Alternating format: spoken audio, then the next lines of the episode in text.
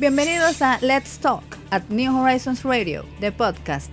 En este escenario, el concurso de las ideas tiene una plataforma activa, veraz, crítica y diferente para la comunidad educativa, la nación dominicana y el mundo. New Horizons Radio apuesta a generar ese espacio de aprendizaje innovador que sirva de complemento para todos los proyectos que exhibe nuestra inmensa familia educativa. Quédate conectado. Un nuevo capítulo comienza ahora.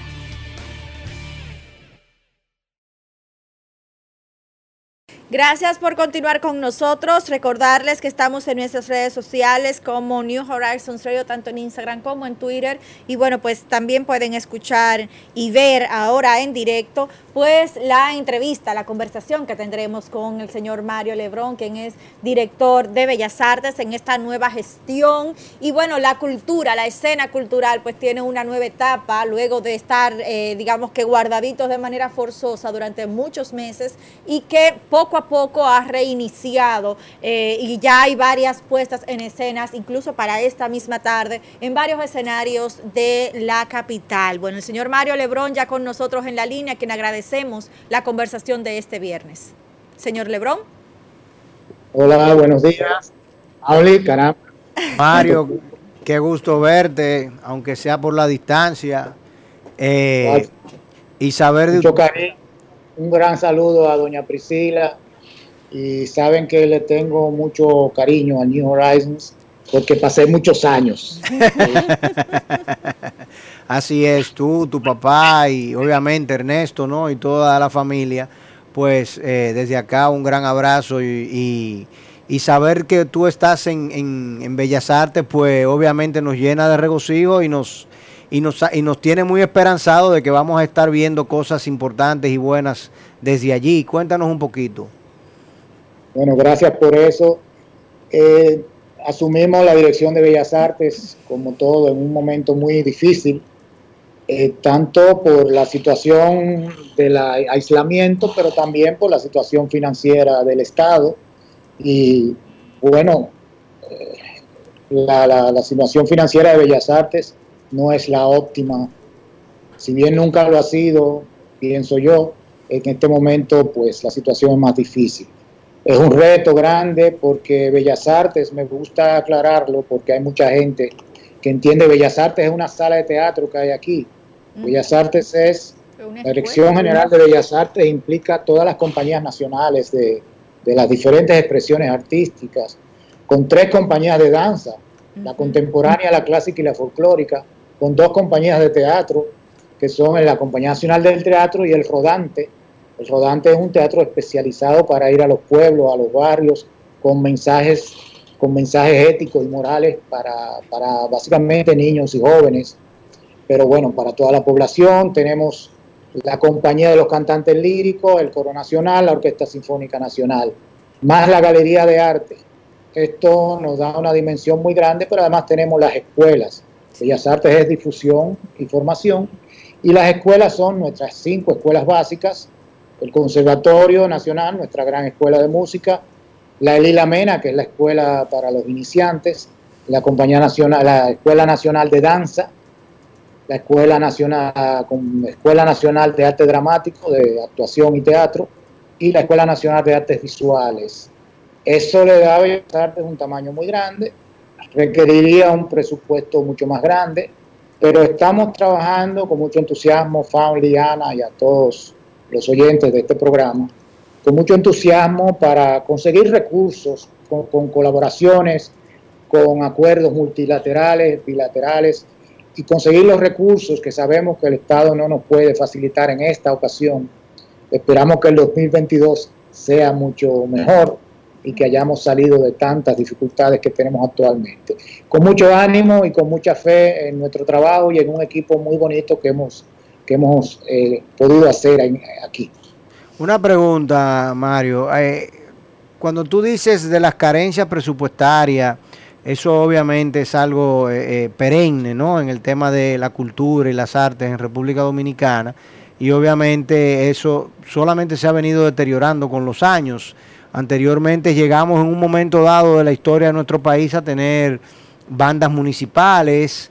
Eh, el carnaval se ha visto como una expresión de la cultura a la cual típicamente los ministerios de cultura le han dado mucho, mucho peso y mucho esfuerzo, eh, y otras actividades más o menos de ese tipo.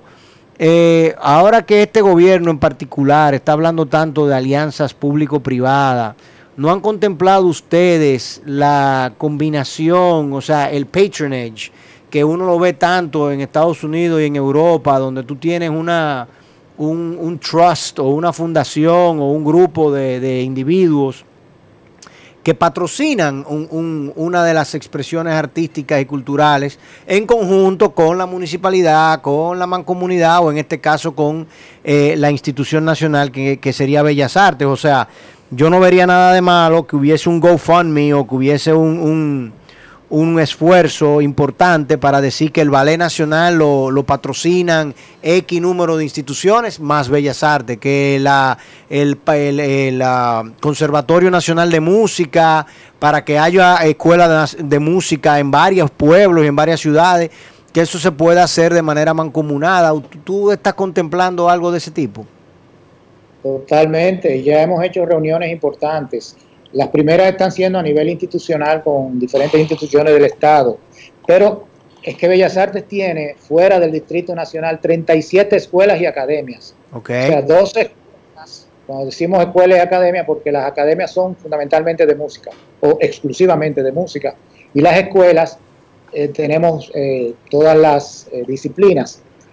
Esas escuelas en el interior, por supuesto, no, no están en las condiciones óptimas, tanto de espacio físico como de número de docentes, equipamiento y todo todos esos aspectos. Lo que estamos haciendo es hablando con las alcaldías, con las gobernaciones, con los diputados y senadores y con las fuerzas de la ciudad, de cada, de cada municipio, que tienen incidencia en la economía, es decir, la, la empresa privada.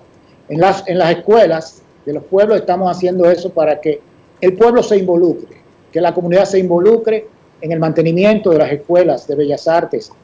Nosotros ponemos la docencia, ponemos la, titulación, ponemos nuestro pensum y nuestro sistema de trabajo. En cuanto a Bellas Artes en general, también estamos buscando alianzas con, primero con las instituciones del Estado, porque hay problemas de instalaciones físicas. Para eso estamos pidiendo ayuda de, la alcaldía, estamos pidiendo ayuda del mismo Ministerio de Obras Públicas. Hay una situación también de que estamos buscando que los, las escuelas de Bellas Artes adquieran el nivel de educación superior, que no lo tienen.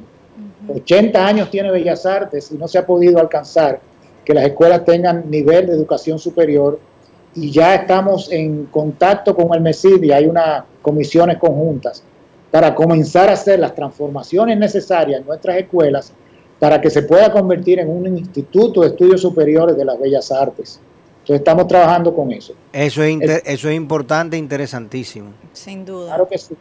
Sin y duda, Vuelvo y digo, es algo que se ha tratado por, por muchas direcciones, por muchas gestiones, y no se ha logrado conseguir por una razón y por otra.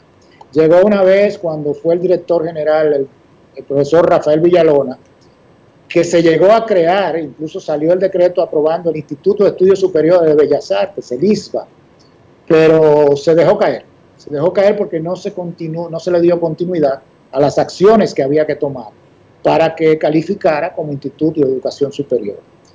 El próximo paso, ya entrando el año, es, por supuesto, acudir a la empresa privada, a, a buscar colaboraciones con la empresa privada, como bien tú dices, que las compañías tengan sus patrocinios o que el área de, difusión tenga su patrocinio y el área de formación tenga sus patrocinios.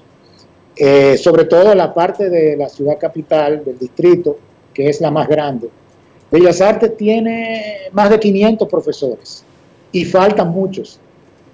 Y hay comunidades y comunidades pidiendo que abran escuelas de bellas artes, porque hay un gran deseo tanto de niños y jóvenes como de padres de que puedan estudiar diferentes actividades de las diferentes disciplinas de las bellas artes. En Santo Domingo Este ya hemos hablado con el alcalde de Santo Domingo Este, el artista Manuel Jiménez. Ellos patrocinan la escuela que tenemos en Santo Domingo Este en cuanto a las instalaciones físicas. Pero eh, ellos quieren abrir en este 2021 dos escuelas más. Entonces hay que comenzar a buscar los recursos para tener dinero para los profesores que necesitan esas otras dos escuelas, aprovechando que la alcaldía está dispuesta a cubrir las instalaciones físicas, que es un gasto considerable. Entonces estamos en eso, Family, claro que sí, estamos en esa gestión de la alianza público-privada y de la alianza público-público, o sea, de que también las demás instituciones que manejan grandes cantidades de dinero, que son eh, recaudadoras, muchas de ellas, pues nos vayan aportando colaboraciones importantes para que el ejercicio de las bellas artes sea más efectivo y llegue a más espacios como es nuestro deseo. Mario, usted ha hablado justamente de esas escuelas que se hacen necesarias o que están eh, en proceso de gestión o de, de inauguración en algunas localidades de, del país, del Gran Santo Domingo. Estas eh, iniciativas son para, luego de que estén instauradas, sumar adolescentes o, jóvenes, eh, niños, o ya ustedes han hecho algún tipo de, gestión entre, entre los interesados, es oferta-demanda, ¿cómo se está dando esto? Porque también una de las preocupaciones que puede, que puede presentarse es que luego de que se haga la inversión, no haya entonces a quien, a quien enseñar, quién pueda llenar el espacio de este, de este lugar. Y por otro lado, viniendo usted de, eh, digamos que desde el corazón de la cultura, actor, dramaturgo, esa visión que pudiéramos estar teniendo de, Mario Lebrón a la, en la dirección de Bellas Artes?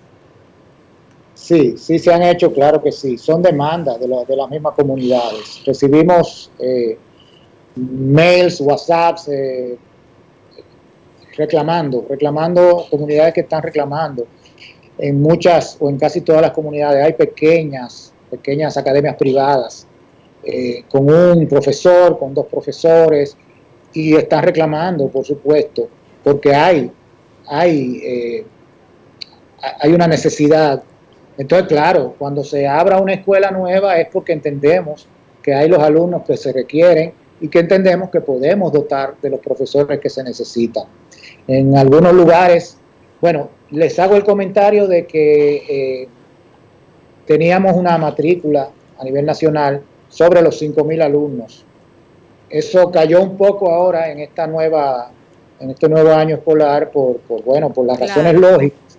Estamos dando clases virtuales precariamente porque nos faltan equipos y nos falta entrenamiento para muchos profesores, pero estamos dando clases virtuales y esta matrícula ha bajado a 4.300, algo así pero estamos seguros de que en, un año y medio podemos pasar de los 6.000. Sí, podemos dotar del profesorado. Hay comunidades como Gaspar Hernández, por ejemplo, que hay una iniciativa privada de tener escuelas con la ayuda de la Universidad Nordestana y nosotros estamos haciendo las diligencias y las gestiones para poder, que ellos nos lo han pedido, para poder oficializar esa iniciativa como escuela de bellas artes. Y ese tipo de cosas se están sucediendo constantemente a través de lo que llamamos aquí en la Dirección de Educación y Formación Artística Especializada, el DEFAE, que es el departamento, la unidad encargada de dirigir todas las escuelas. Claro que sí.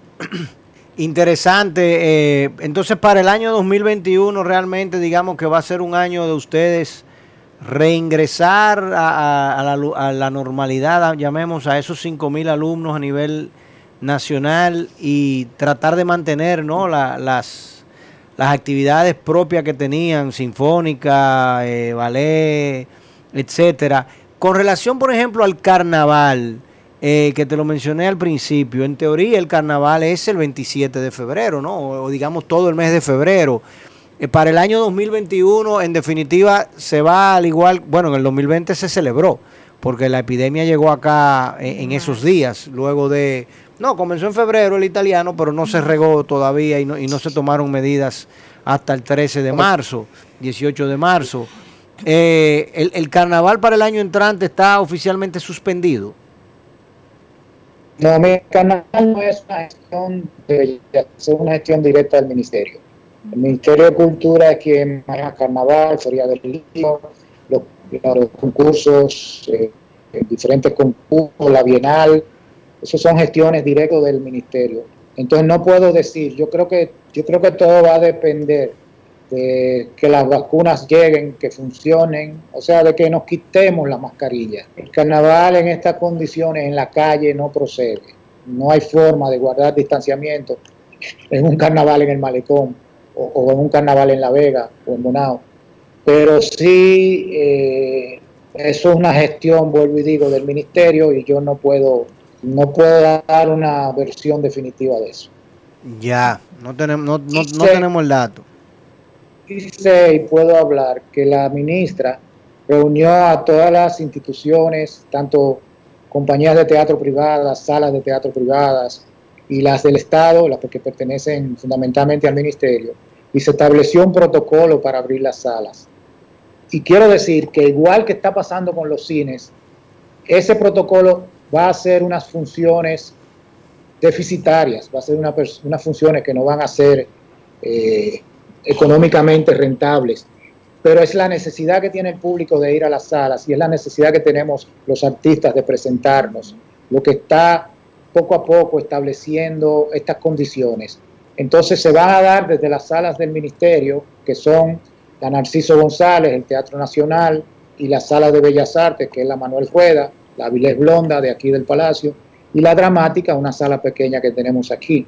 Se van a dar tarifas especiales para teatro y ballet, y se va a mantener un protocolo de entre un 30 y un 50% de capacidad de aforo, lo cual es eh, económicamente bastante eh, lastimoso, pero tiene que ser así, no hay otra forma porque la salud y, la salud del, público y de los actores y de los artistas es fundamental. ¿Y van a seguir presentando eh, opciones eh, en espacio abierto como la que tienen este fin de semana con Yago en la Fortaleza Osama? Sí, esta noche comenzamos, esta tarde. A, sí, a las, seis, a las de esta tarde. Yago es una versión de la Compañía Nacional de Teatro que dirige el actor y director Fausto Rojas. Una versión de Otelo muy, muy caribeña, muy nuestra, pero muy bien lograda, muy, buen, muy bien hecha. Se ha presentado mucho y ha ganado premios. Incluso está en, incluida en una lista muy especial de, obras eh, latinoamericanas o de montajes latinoamericanos. Comenzamos con eso. Para febrero estamos planificando un día con todas las compañías de Bellas Artes aquí en los jardines. Pero para diciembre vamos a irnos 100% virtual eh, me parece que es el 17 de diciembre que comienzan. Todas las compañías van a estar presentando trabajos virtuales a través de, las redes sociales, a través de un canal de YouTube, a través de... Estamos haciendo alianza con el Centro Cultural de España también para lograr que sus redes también nos sirvan de difusión. Y con CERTV, eventualmente podremos conseguir eh, cobertura en otros canales de televisión, pero hasta ahora eso es lo que puedo asegurar. Bueno, eh, parece que el año 2021 va a ser un año culturalmente tranquilo. Bueno, le dije ya, eh, eh, el 2020 nos cambió la vida. Así es. Sí, va a ser un gran reto. Mi propuesta o mi propósito, y gracias a Dios con un equipo muy identificado, es cambiar un poquito la imagen de Bellas Artes, tener más participación de comunicación en las redes, eh, tener más participación en los pueblos en la medida en que pues la pandemia nos lo permita y lograr que Bellas Artes adquiera un brillo, un brillo que se ha opacado un poco últimamente, porque nuestra meta es que para el 2022 nos hayamos ganado, nos merezcamos por mérito propio un presupuesto mejor. Y que a partir del 2022 en adelante, pues eh, la vida de Bellas Artes tenga menos tropiezos. claro. Mario, perdón, antes de, despedirnos, el, acceso a la academia, las distintas academias y escuelas que, que, ofrece Bellas Artes para el público, ¿es de gestión gratuita, de acceso por admisión? ¿Cómo entonces la gente se suma o, o aprovecha los programas que ustedes ofrecen? Son completamente gratis, por supuesto. Por supuesto, en la dirección de cada escuela hace una prueba para admitir a los diferentes estudiantes, pero son totalmente gratis. Eh, la, escuela más vieja tiene 80 años, Bellas Artes cumplió ahora en el 2020 80 años, el 11 de julio. No lo hemos podido celebrar. Lo vamos a celebrar eh, diferido para el, 2021, eh, siempre han sido gratis y se mantienen siendo gratis. Eso es un aporte que hace el Estado y que ha hecho siempre para el crecimiento eh, de la juventud y para alejar a la juventud de, malos caminos, de vicios y, y, demás cosas que hay por ahí que, que lo llevan por malos rumbos. Crear oportunidades, sin duda. Así es. Bueno, pues le agradecemos, don Mario, eh, el favor de la conversación del día de hoy, ¿verdad? En familia. Sí, definitivamente, ¿no? Brindarle a, brindarle a la comunidad de New Horizons. Y reitero que New Horizons es parte importante de mi vida, porque de mis tres hijos, dos se educaron allá. Gracias a Dios, los dos resultaron ser estudiantes brillantes con notas excelentes. Y puedo decir que en la universidad a los dos les fue tan bien y que eso se le debe a la educación de New Horizons. Pues muchísimas gracias, don Mario. Eh, sabemos y, conocemos muy bien la trayectoria de su familia. Eh, un saludo a, todos, a todos los muchachos y que ya no son muchachos, ya son hombres viejos. Vieja Tú eres la que no te quiere poner vieja, pero está bien. Eh, y obviamente invitarlo ya el año entrante en alguna fecha más próxima a julio, supongo que estaremos celebrando, en ese caso serían los 81 años de Bellas Artes, eh, y esperamos poder celebrarlos ya así de manera plena. Y yo en lo personal le estaré contactando para ver de qué manera potencializamos algunos proyectos de, Bellas Artes. Y claro, y con los colegios privados también podríamos llegar a hacer algún tipo de alianza. Eh, yo sé que New Horizons se preocupa mucho por, los estudios extracurriculares. Así es también llegamos a algunos acuerdos de, por lo menos de charlas o de talleres breves, no sé. Ya se nos ocurrirá algo. Yo sé que Foundry es muy creativo. Y es mucho lo que se puede hacer. Yo le, voy a, yo le voy a dar algunas pinceladas, don Mario, no se preocupe. Prepárese, usted va con, con papel y lápiz, porque él, va, va, a dar mucha conversación. Muchísimas gracias, don Mario. que todo salga bien en los proyectos que tienen y bueno, pues apoyar. Eh, usted hablaba de Yago esta tarde, tengo entendido también que es de, acceso gratuito y se está ahí presentando en la fortaleza, buscar las boletas también en Bellas Artes, en la boletería, o sea que, que no hay excusas, ¿no? Para disfrutar del... Pero están llenas las tres funciones. Ya están llenas, o sea que ya. Ah, ya ni hablen de eso. ya. El aforo, es pequeño, 150 personas nada más en, en la Fortaleza Osama, al aire libre y son unas gradas porque la obra se, se, desarrolla en una gallera. Es una gallera, sí. Bueno, pues nada, para la reposición entonces, o unas, una más de las reposiciones que sin duda ya, hago. seguro. Gracias. Gracias, a usted.